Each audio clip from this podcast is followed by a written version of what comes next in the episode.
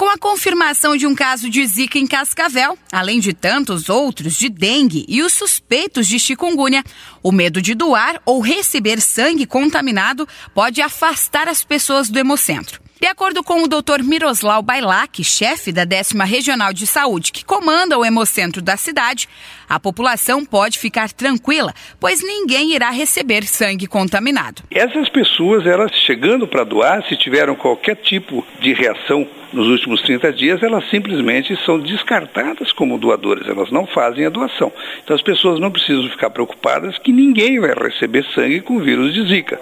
Apesar disso, no sangue doado são realizados os exames de um número muito grande de doenças, desde doença de Chagas, sífilis, HIV e também para manifestações de vários tipos de vírus. Segundo Eliane Avancini, assistente social e captadora do Hemocentro de Cascavel, Todos os funcionários estão orientados com relação a essas doenças. Uh, os nossos criadores, eles foram orientados né, pelo Ministério da Saúde que fiquem atentos a qualquer sintoma do, do Zika vírus, febre, ou, né, algum edema, eles vão inaptar o doador. Então, o doador não vai poder doar pelo menos 30 dias para ver se é ou não alguma coisa uh, e depois ele pode retornar. Mas então, os criadores estão atentos a qualquer sintoma o doador é impedido de doar. Eliane comenta ainda que, mesmo com essas doenças assolando a população, o número de doadores não diminuiu. Estamos tendo uma boa coleta de sangue. Essas doenças que têm aparecido aí não afetou em nada uh, até o momento as nossas, os nossos doadores uh, vir ao hemocentro.